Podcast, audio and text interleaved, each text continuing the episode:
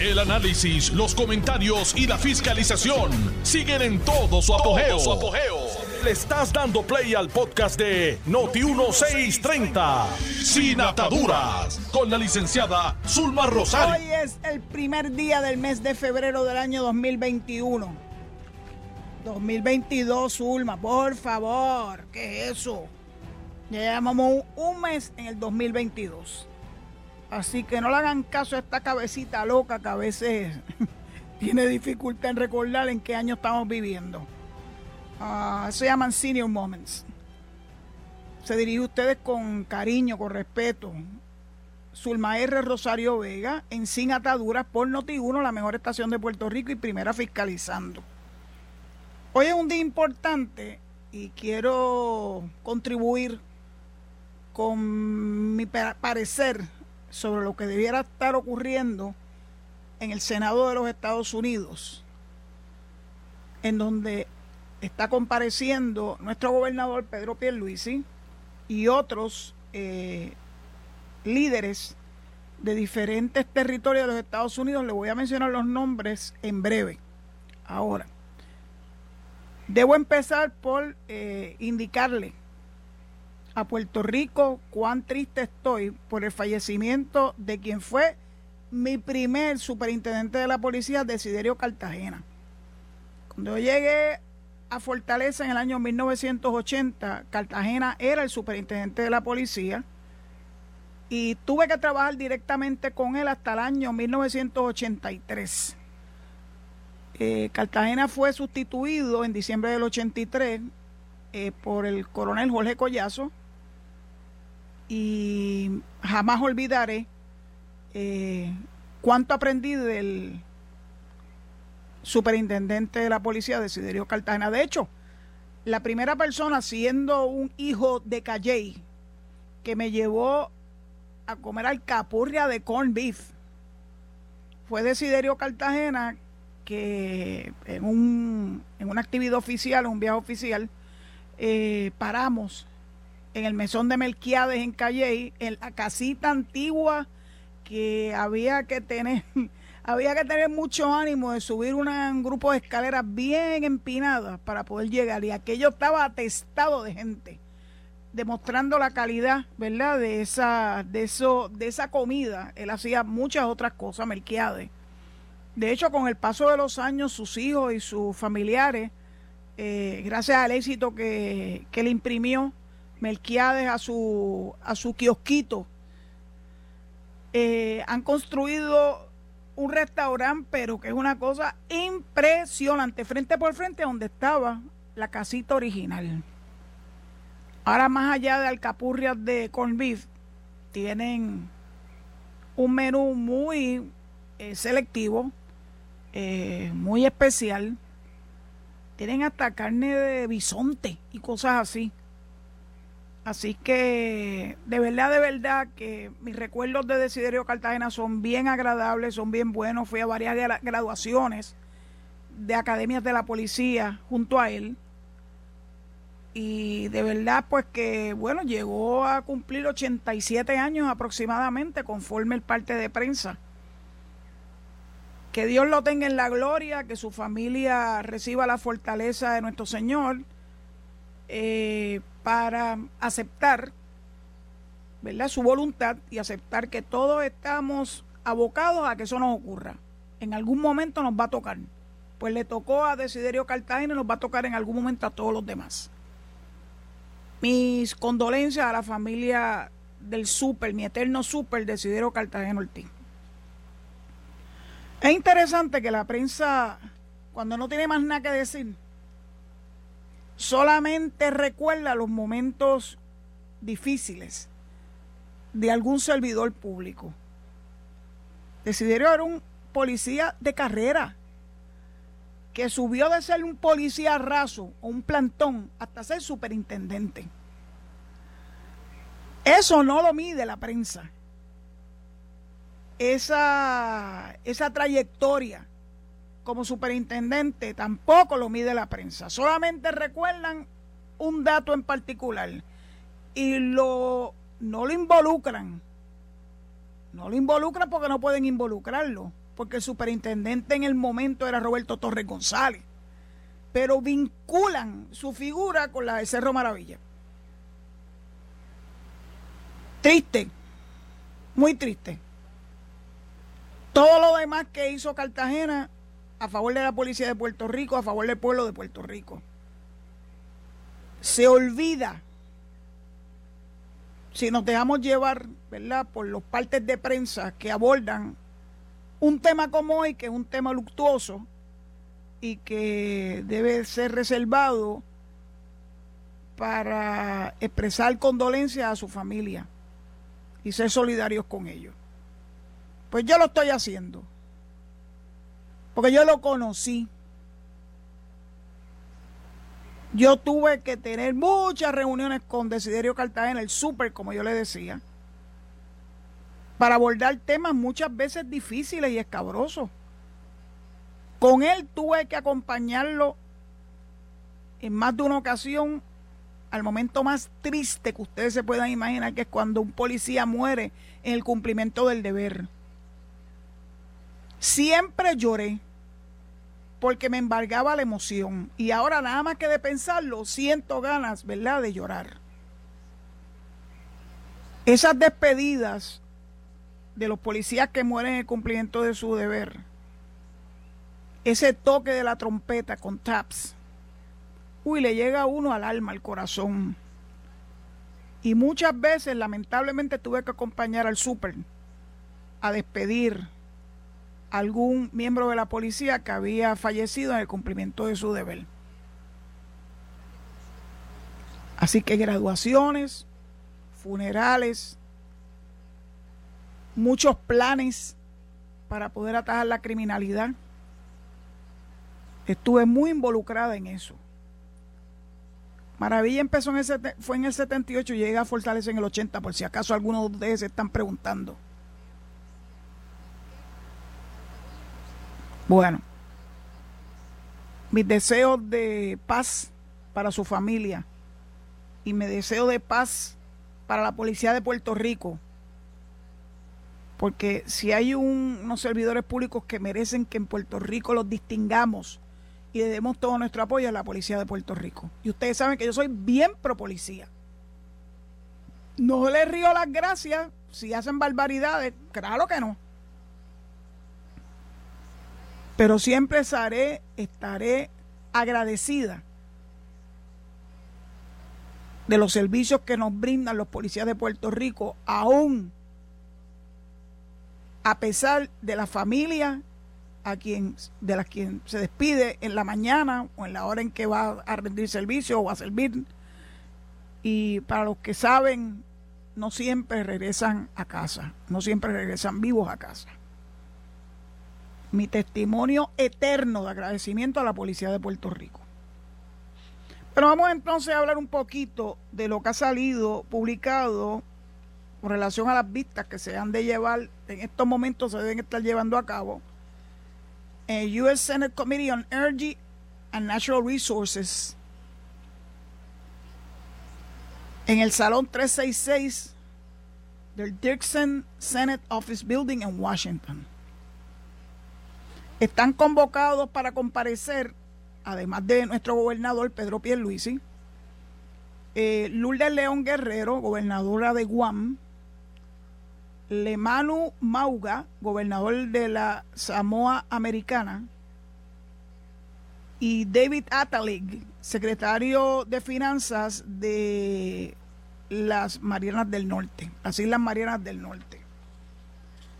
Dice la información que he recibido que los testimonios de cada uno de ellos habrán de estar disponibles en la página energy.senate.gov en el día de hoy. ¿Quién lo va a presidir? Joe Manchin. Me preocupa porque este señor ha asumido una actitud recalcitrante eh, con relación a temas que impactan directamente a Puerto Rico, entre ellos las medidas importantes sometidas ante el Congreso y que recibieron el, el aval en la Cámara de Representantes, sometidas por el presidente Joe Biden. Manchin es piedra de camino, aún diciendo que es demócrata, pero como él responde más a que sus electores son principalmente republicanos en el estado de West Virginia. Y después les voy a hablar de West Virginia. Porque la prensa le atribuye que él dijo que Puerto Rico no puede ser admitido como Estado porque habría que hacer, miren, esta barbaridad. Una enmienda constitucional, lo que no ocurrió con los 50 estados, o por lo menos con las 37 entidades que se convirtieron en estados después de las 13 colonias iniciales. Un referéndum mediante enmienda a la constitución de los Estados Unidos para que el pueblo de los Estados Unidos se exprese si están de acuerdo o no que Puerto Rico sea admitido Estado. Yo nunca había oído una cosa más absurda que esa. Eso no se lo pidieron a nadie. Y yo lo que me sospecho es que el tipo es un racista. No me extrañaría. Y cualquier excusa es buena. Para dilatar o evitar o impedir que Puerto Rico, los ciudadanos americanos que residimos en Puerto Rico, tan ciudadanos americanos como él, no tengamos nuestra oportunidad tal como lo establecen los dos proyectos de ley que tiene ante su consideración la Cámara y el Senado, de donde él es miembro y preside el Comité de Energía, que es el comité que tiene la jurisdicción sobre el caso de Puerto Rico y los demás territorios. No es fácil esta lucha, créanmelo. Hace unos minutos publiqué en mi cuenta de Twitter, arroba desde el paraíso 2, unas expresiones los que pueden hacer. Los que tanto se ufanan frente a todo el mundo, que es la nación más democrática del mundo, es darle a Puerto Rico su día en cordia, no utilizando subterfugios. Después yo les voy a... Fue una secesión o se dividió el estado original de Virginia, que era una de las primeras 13 colonias. Entonces, sí se pudo hacer. Yo creo que este señor no conoce la historia de su estado. Así que tal vez sea bueno hacerle un recordatorio de que la lucha por tener igualdad como la libraron 37 entidades, y no digo territorio porque no todos eran territorios, Texas era una, era una república, California era un enclave militar, no todos eran territorios, no se confundan. Cada uno lleva un proceso, algunos fueron procesos más largos y otros procesos fueron más rápidos, dependían de muchos factores. Que se estaba discutiendo en ese momento en el Congreso qué estaba pasando en el mundo y en los Estados Unidos particularmente. Los procesos de admisión se vieron involucrados hasta en los estados racistas y no racistas. Así que el que alguien me venga a decir que la estabilidad para Puerto Rico es imposible, evidentemente no conoce la historia de la admisión de los 37 entidades que se convirtieron en estados contra viento y marea algunas fácilmente y otras, la mayor parte de ellas, difícil, con mucha dificultad y pasaron muchos años en algunos casos, especialmente las últimas admisiones que fueron las de Alaska y Hawái. De hecho, uno de los, de los argumentos para no admitir particularmente a Hawái, pero también a Alaska, era que no estaban en el territorio continental de los Estados Unidos, los 48 estados contiguos. Y aún así lo pudieron, superarlo. Así que, Mr. Manchin, you need to know a lot about your history. Your history is our history too.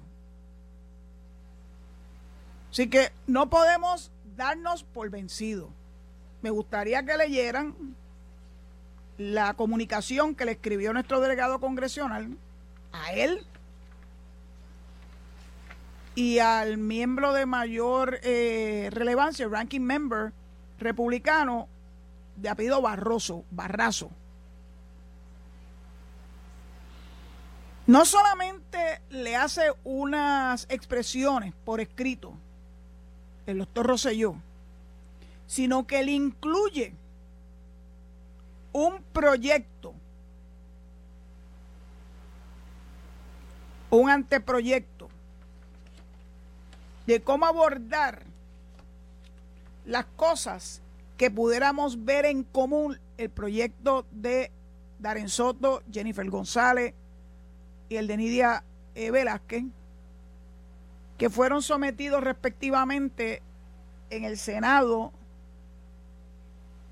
también el nuestro, a través del proyecto del Senado 780. En el caso de Nidia Velázquez, en el Senado, es el proyecto 865. Y aunque son proyectos bastante disímiles,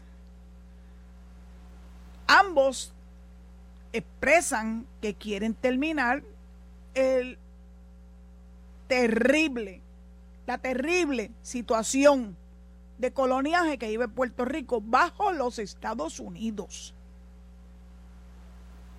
La nación que se hace, que la gente piense que es la nación más democrática del mundo. Uno se lo cuestiona, ¿verdad? Cuando sus ciudadanos americanos, que somos más de 3 millones acá, hemos estado desprovistos por 123 años de esa igualdad que requerimos como parte de nuestra ciudadanía americana. Ni los delegados congresionales, claro, excepto Elizabeth Torres, esa ni pa' pool ni pa' banca. Nos vamos a dar por vencido ni la delegación extendida tampoco de la cual yo también formo parte, me siento muy feliz con eso. Y mi aportación a esa delegación extendida es a través de estos micrófonos. Y claro, a través de seguir reclutando personas para que se unan a ese proceso de poner en cintura el Congreso de los Estados Unidos utilizando lo más importante, que es a lo que le hacen caso, el voto. Y para eso, la última vez que hablamos de este tema, eh, cuando estuvo el doctor Rosselló en mi programa hace varias semanas, ya habían sobre 2.000 delegados extendidos y ya se había abordado a 42 estados. Yo me imagino que debe haber culminado con los 50 estados y cada uno de esos delegados extendidos, muchos de los cuales escuchan este programa, lo que me honra. Tienen que haber comenzado ese trabajo de escribirle a sus congresistas, exigiendo a cambio de su voto el apoyo al proyecto de esta ida. Al 1522, pues los congresistas son los que van ahora a elección, algunos senadores también. Esta oportunidad de oro no la podemos desperdiciar. No voy a decir que se nos va la vida, porque eso yo lo he escuchado tantas veces. Y aquí no hay que dar la vida para esto, aquí lo que hay que dar trabajo y más trabajo. No importa los obstáculos que nos pongan. Y siempre va a haber obstáculos, créanme lo que siempre va a haber obstáculos. Nada nuevo bajo el sol. Pero lo que hace la diferencia es que estemos claros en nuestro derrotero y con ánimo vencedor continuemos nuestra lucha hasta lograr lo que entonces era el sueño de Barbosa, sin importar los obstáculos que nos pongan en el camino.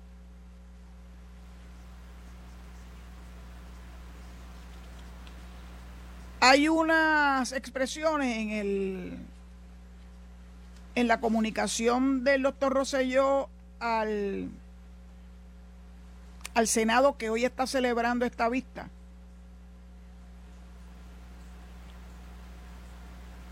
Que me gustó mucho.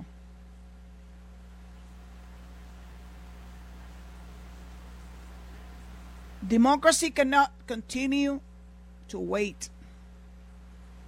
Colonialism cannot continue to prevail.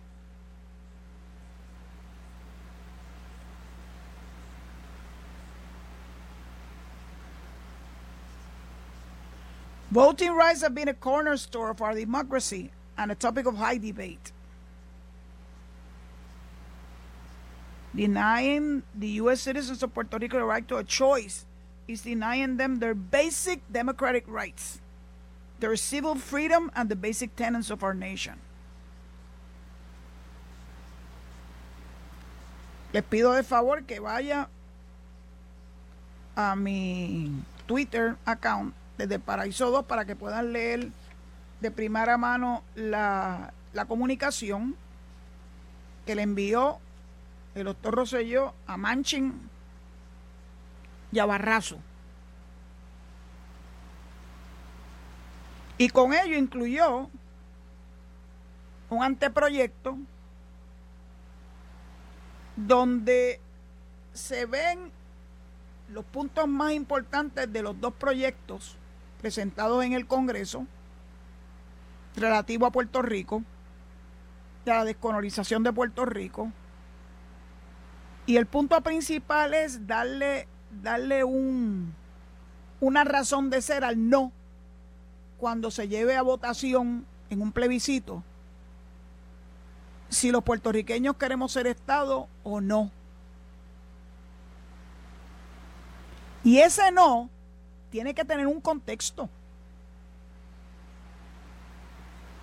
Si no, ¿qué es lo que estamos votando? ¿Estamos dándole larga al asunto?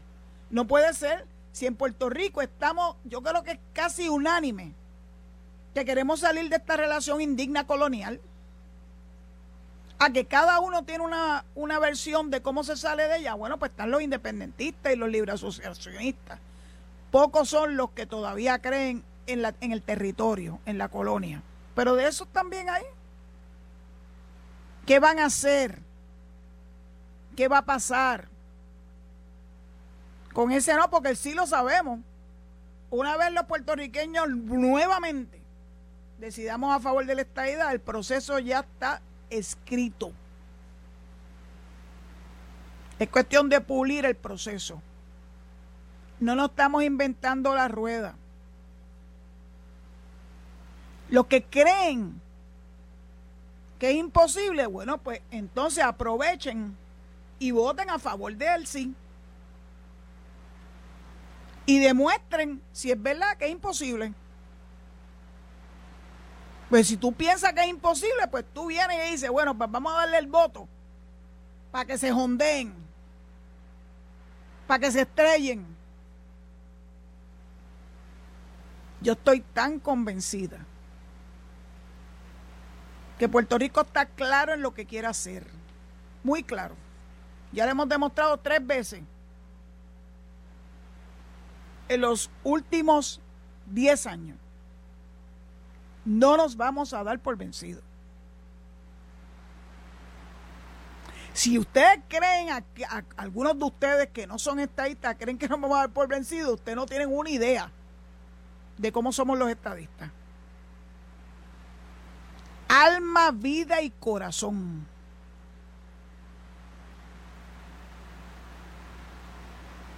Bueno, pues es una lástima que no pueda estar viendo porque se antojaron de poner esas vistas a la misma hora de este programa, pero ya tendré la oportunidad de verlo a través de algún medio social que debe estar recogiendo esto y que debe estar poniéndolo a la disposición de los que no hemos podido ver en vivo la vista del Comité de Energía y Recursos Naturales. Aquí está cayendo un clache de aguacero. Usted no tiene una idea, pero para los que vivimos acá en el oeste, en el suroeste, las lluvias de por las tardes son, pues son más que conocidas. Está lloviendo muy, muy fuerte.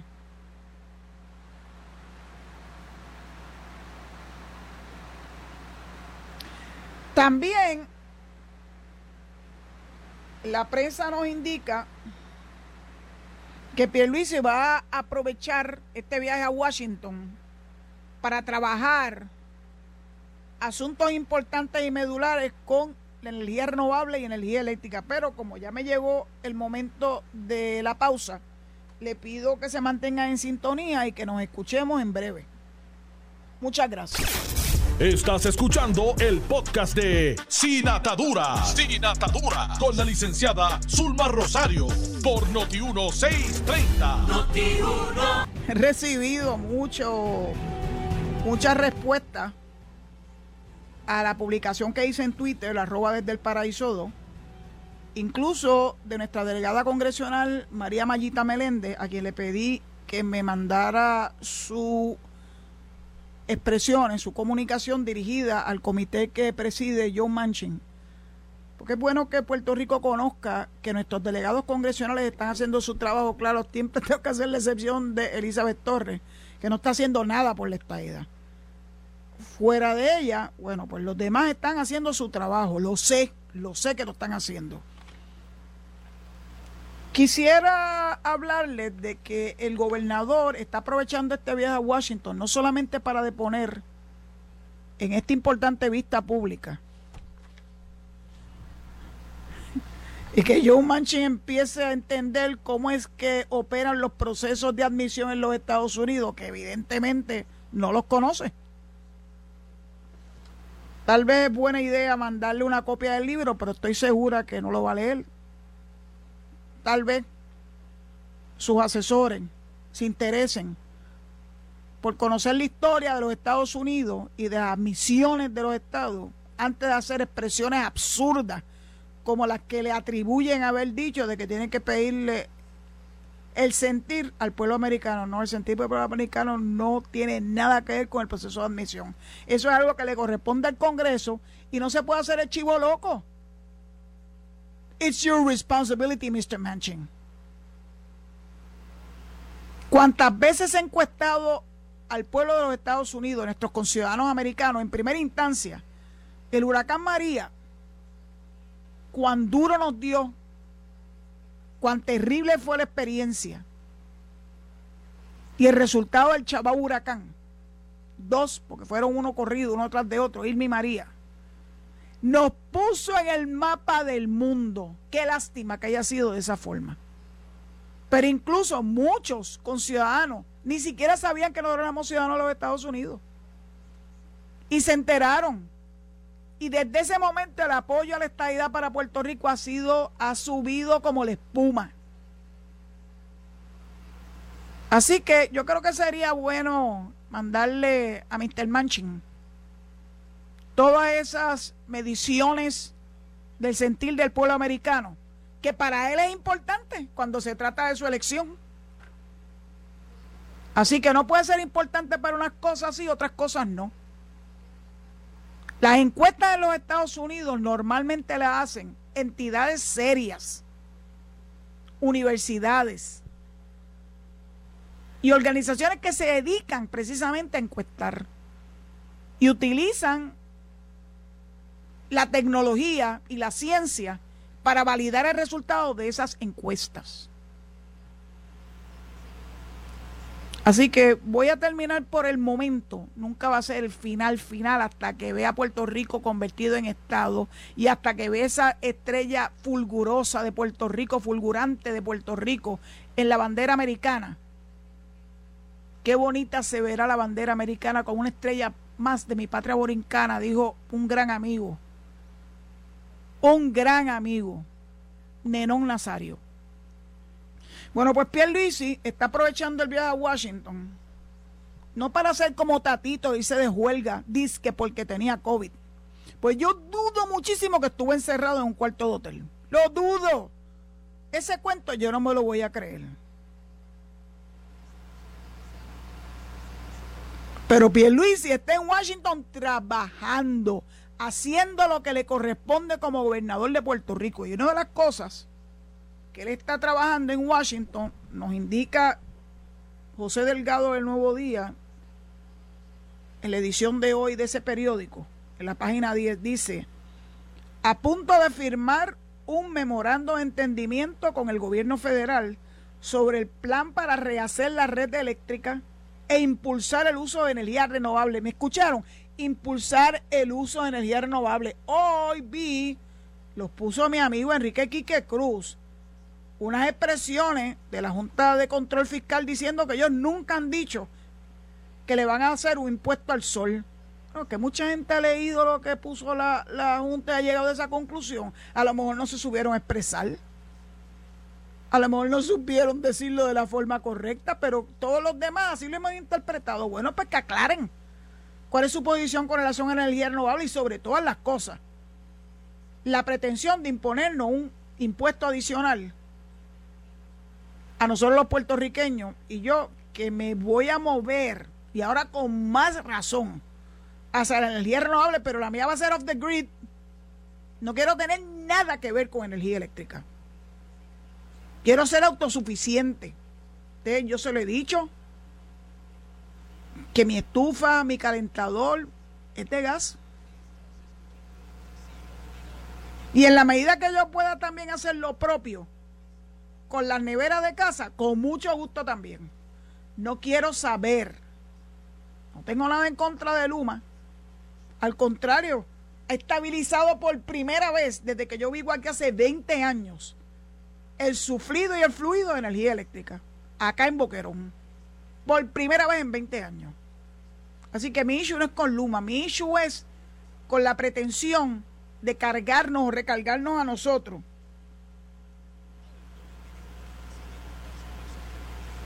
con una energía más cara para solventar un acuerdo con los bonistas de la Autoridad de Energía Eléctrica. Pues, en breve, yo espero más rápido que ligero, no van a tener que contar conmigo. Y quiero decir goodbye to you, a la energía eléctrica. Bueno, pues continúo con lo que le estaba leyendo. A punto de firmar un memorando de entendimiento con el gobierno federal sobre el plan para rehacer la red eléctrica e impulsar el uso de energía renovable, el gobernador Pedro Pierluisi reconoció que hay que acelerar la conversión del sistema eléctrico de Puerto Rico en uno dependiente de fuentes basadas en la energía verde. La propia Autoridad de Energía Eléctrica ha confirmado que la generación con fuentes renovables no representa aún el 3%. Qué triste, Dios mío. Pese a que para el 2025 debe alcanzar el 40% según la ley 17 del 2019, no dice el número de la ley. Benito, este Delgado, eres un periodista de muchos años de experiencia, ¿por qué no mencionas el número de la ley para que sea más fácil para la gente, los que te leen y los que me escuchan, saber de qué ley estamos hablando? Ley 17 de 2019. esto es eh, una cita que dice Delgado del gobernador Pierluisi. Definitivamente hay que acelerarlo porque esos proyectos de energía renovable se materialicen. Dijo Pierluisi al ser preguntado sobre la lentitud del gobierno de Puerto Rico en cumplir sus propios mandatos. Pierluisi se apresta a suscribir, escúchenme esto, mañana en Washington, espero que ese mañana sea mañana y no hoy, pero si fue hoy, pues, pues mejor todavía, un memorando de entendimiento con los departamentos de energía, vivienda y seguridad interna. Homeland Security. Sí, a veces este, hacen la traducción de, ¿verdad? Del, al español y es difícil uno identificar a qué se refieren estos que hacen sus traducciones. Un Memorandum of Understanding con the Energy Department, Housing and Urban Development and Homeland Security. Que está, FEMA está en la sombría de Homeland Security sobre la transformación que se quiere hacer en el sistema eléctrico de Puerto Rico. No solamente que se quiere, que se tiene que hacer. It's the law. El acuerdo tiene como trasfondo el compromiso del gobierno federal de destinar cerca de 11.500 millones. Es un compromiso, todavía no están aquí, en fondos para rehacer el sistema eléctrico. Junto al gobernador podrán estar en el evento los secretarios de Energía Jennifer Granholm, Seguridad Interna Alejandro Mayorkas y Vivienda HUD Marcia Fudge y la administradora de FEMA Diana Criswell. El gobernador sostuvo que el memorando de entendimiento, y si ustedes vieran el cantito que le dieron el periódico, algo tan importante como esto, se centra, que se firmará, se centra en la asistencia técnica que el gobierno federal proveerá a Puerto Rico, pero incluirá además la decisión del Departamento de Energía y FEMA de llevar a cabo el estudio Puerto Rico 100 para examinar todas las alternativas para poder cumplir con la ley local que exige que el sistema de energía de la isla dependa en un 100%, por eso se llama Puerto Rico 100, de fuentes de energía renovables para el año 2050. Estamos en el 22. Parece que faltan, si memoria no me traiciona, 32 años para ese gran momento. Yo voy a estar bastante viejita, pero con el favor de Dios lo voy a ver. Puerto Rico tiene que moverse hacia la energía renovable hace mucho tiempo, por todas las razones del mundo. Primero porque es indispensable para nuestra supervivencia como seres humanos. No podemos seguir dañando el ambiente y el petróleo es una de las cosas que más, que más causan problemas en el medio ambiente. Así que hay que salir de ello. Yo estoy segura que los países productores de petróleo no van a estar nada de contentos con que nos estemos moviendo hacia la energía renovable. Pero a mí me importan los países productores del petróleo. A mí me importa mi, mi querido terruño. Que lo podamos proteger de esos gases terribles que se emanan de la quema del petróleo. De hecho, en este fin de semana estuve en Guayanilla y estuve observando,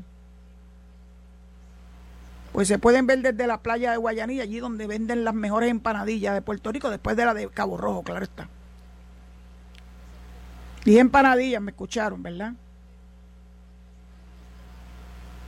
Y pude ver los muelles donde energía eléctrica recibe parte de esa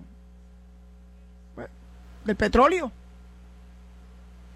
para la central Costa Sur, que está en Guayanilla. Y de momento me imaginé que no tendría que ver eso más de aquí unos cuantos años, porque Puerto Rico se habría movido hacia la energía renovable.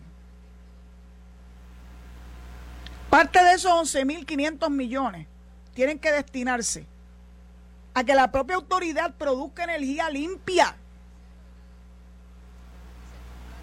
No seguir dependiendo del chavao petróleo. No creo que sea muy difícil hacer esa transición. Tienen que aprovechar este momento. Yo sé que hay resistencia porque hay resistencia siempre al cambio. Los seres humanos somos muy difíciles de lograr cambios. Yo no tengo problemas con eso. Porque toda mi vida he vivido a base de cambios. Y en cada momento que he tenido la oportunidad de liderar una agencia de gobierno, el cambio es la constante. Porque esto es una cuestión de voluntad.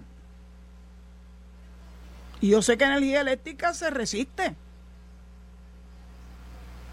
Pero es ridículo, porque si hay fuentes renovables para suplir la energía, no hay razón para que tengan miedo. Que sean ellos los que al resto del país, ¿verdad? Le brinden energía como hay ahora, molinos de viento, aerogeneradores o placas fotovoltaicas como lo hay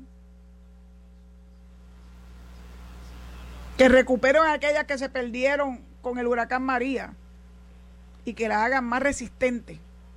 Fíjense que los aerogeneradores están ahí de pie.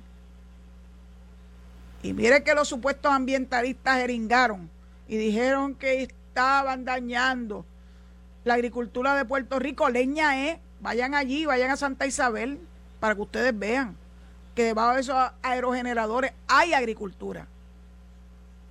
Siempre tienen alguna excusa para hacerle la vida de cuadritos a los demás. Así que tengo mi esperanza cifrada en que ese proceso de conversión de la energía a una energía limpia en Puerto Rico se dé y que se dé mucho antes del 2050. 28 años. Yo tengo 67, sumen para que vean la edad que voy a tener cuando eso ocurra. Pero como yo sé que va a ocurrir antes, porque vamos a seguirlo impulsando, vamos a utilizar todos los medios legales posibles para que las entidades gubernamentales se muevan hacia la energía renovable. Puerto Rico va a ser un verdadero paraíso. Yo tengo el mío aquí en Boquerón y pronto voy a tener el mío fuera del grid de energía eléctrica con el favor de Dios. Porque no quiero tener nada que me ate a la Autoridad de Energía Eléctrica o a Luma, punto. Bueno, vamos a hablar en lo que resta del programa de otro tema. Yo no lo podía creer que yo estaba leyendo lo que estaba leyendo. Dice el secretario de Justicia, Domingo Emanueli, que él no va a pedir intervención en el caso que se está llevando a cabo en el Tribunal Supremo sobre el que no se revelen las fuentes de información que son confidenciales para la prensa de Puerto Rico.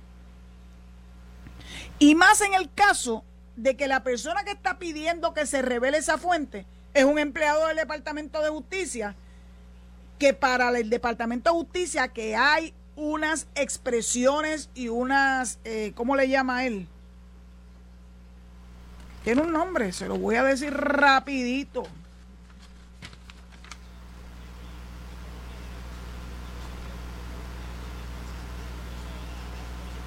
Hay unas expresiones del Departamento de Justicia que le dice a sus fiscales y a sus empleados que no pueden reclamar para asuntos del el Departamento de Justicia el que la prensa revele sus fuentes de información.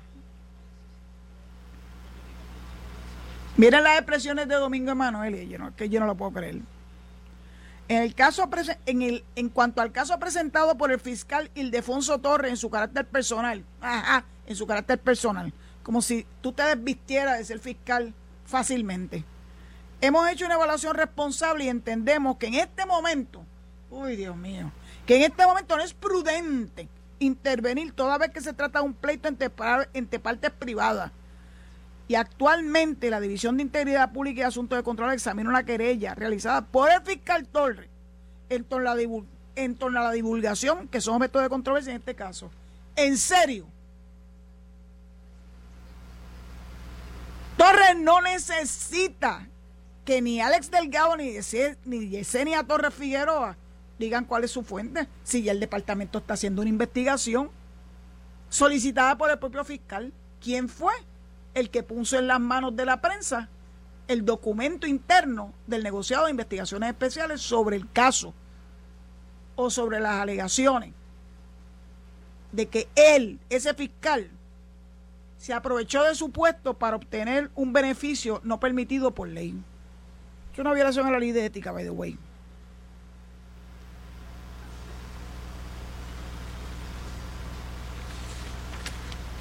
Yo de verdad que me siento muy triste porque el secretario de Justicia se niega a hacer su trabajo. Dice Manueli, aquí está lo que estaba buscando ahorita, que la agencia tiene como política pública no exigir judicialmente a los periodistas la divulgación de sus fuentes y así consta en la orden administrativa 2019 raya 10 firmada por el entonces secretario de Justicia Antonio Zagaldía. Así que si esa es la, la forma en que justicia atiende el no tener que solicitarle a un periodista sus fuentes de información, que le impide a él ir como amigo de la Corte y sabiendo que tiene una orden administrativa que protege la fuente de información, ir como amigo de la Corte y decirle al Tribunal Supremo, miren, en justicia eso no se permite. Pero no, no quiere. Bueno, tengo muchas otras cosas que quiero compartir con ustedes, pero el tiempo se me está haciendo corto, así que quiero aprovechar para adelantarle que mañana voy a entrar finalmente a la página de la Cámara de Representantes donde están proponiendo enmienda a la Constitución de Puerto Rico. Hay 23, por, 23 propuestas de enmienda. Yo quiero saber cuáles son. Y quiero compartirlas con ustedes para que no tengan ni siquiera que entrar a la página. Yo sé que no todo el mundo tiene la facilidad de entrar a las páginas, ir a internet y buscarlas para saber de qué están hablando. Esta gente, esta gente a veces hablan en lenguas. Con toda la intención. No es con la intención de que haya publicidad. Es con la intención de que el pueblo esté a ciegas de lo que ellos están haciendo allá en Cuarto Oscuro. Como yo no les creo, pues voy a ir directamente a la fuente que ellos alegan que han creado este website donde aparecen las 23 propuestas de enmienda a la Constitución. O sea que ya estaban. No es que nosotros le hayamos dicho a esa comisión que yo propongo para que se enmiende la constitución y ellos tienen 23 enmiendas. ¿De dónde salieron? Solo su peinador lo sabe. Pero nos vamos a enterar, no se preocupen, que yo lo voy a compartir con ustedes. Mientras tanto, voy a terminar diciéndole, y hace varios días que lo tengo, de que la cooperativa de ahorro y crédito de las piedras sigue insistiendo de que Illito no se escabulle del pleito que tiene en contra de él por no haber cumplido con su obligación de pagar el préstamo que ellos le dieron, millonario, y en el que están involucradas propiedades del municipio, que lo utilizaron y las grabaron para que esa cooperativa en las piedras al otro lado de la isla le diera dinero para esas corporaciones extrañas que se crearon en el municipio de Mayagüez.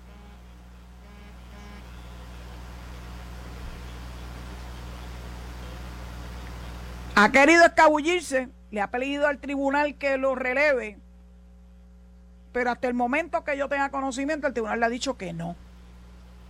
Si al fin era postre el presidente de las corporaciones y era el alcalde, y es el alcalde, ¿cómo que se trata de escabullir? Como siempre tratando de pasarle la responsabilidad a un tercero. Nada que ver, dice él. Pues vamos a ver lo que dice. El tiempo, de verdad, que pasa tan rápido. Les prometo que mañana, Mayita, sé que me estás escuchando. Mañana voy a hablar y voy a compartir con mi público eh, la comunicación que le dirigiste al Comité de Recursos Naturales del Senado, que está celebrando vistas en este momento, eh, y tan pronto las pueda leer, ya me la mandó. Qué bueno saber que nos están escuchando. Gracias, gracias por su sintonía. Y dicho eso, pues entonces tengo que despedirme para darle el espacio a mi, a mi amigo Enrique Quique Cruz en Análisis 630, que es lo que viene inmediatamente detrás de este programa Dicho eso, les pido que se cuiden mucho, que Dios los guarde y los bendiga y que después de aquí que viene Luis Enrique Falú. Será hasta mañana a las 4 de la tarde en Sin Ataruda con el favor de Dios. Muchas gracias.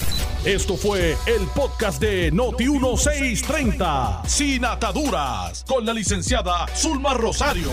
Dale play a tu podcast favorito a través de Apple Podcasts, Spotify, Google Podcasts, Stitcher y notiuno.com.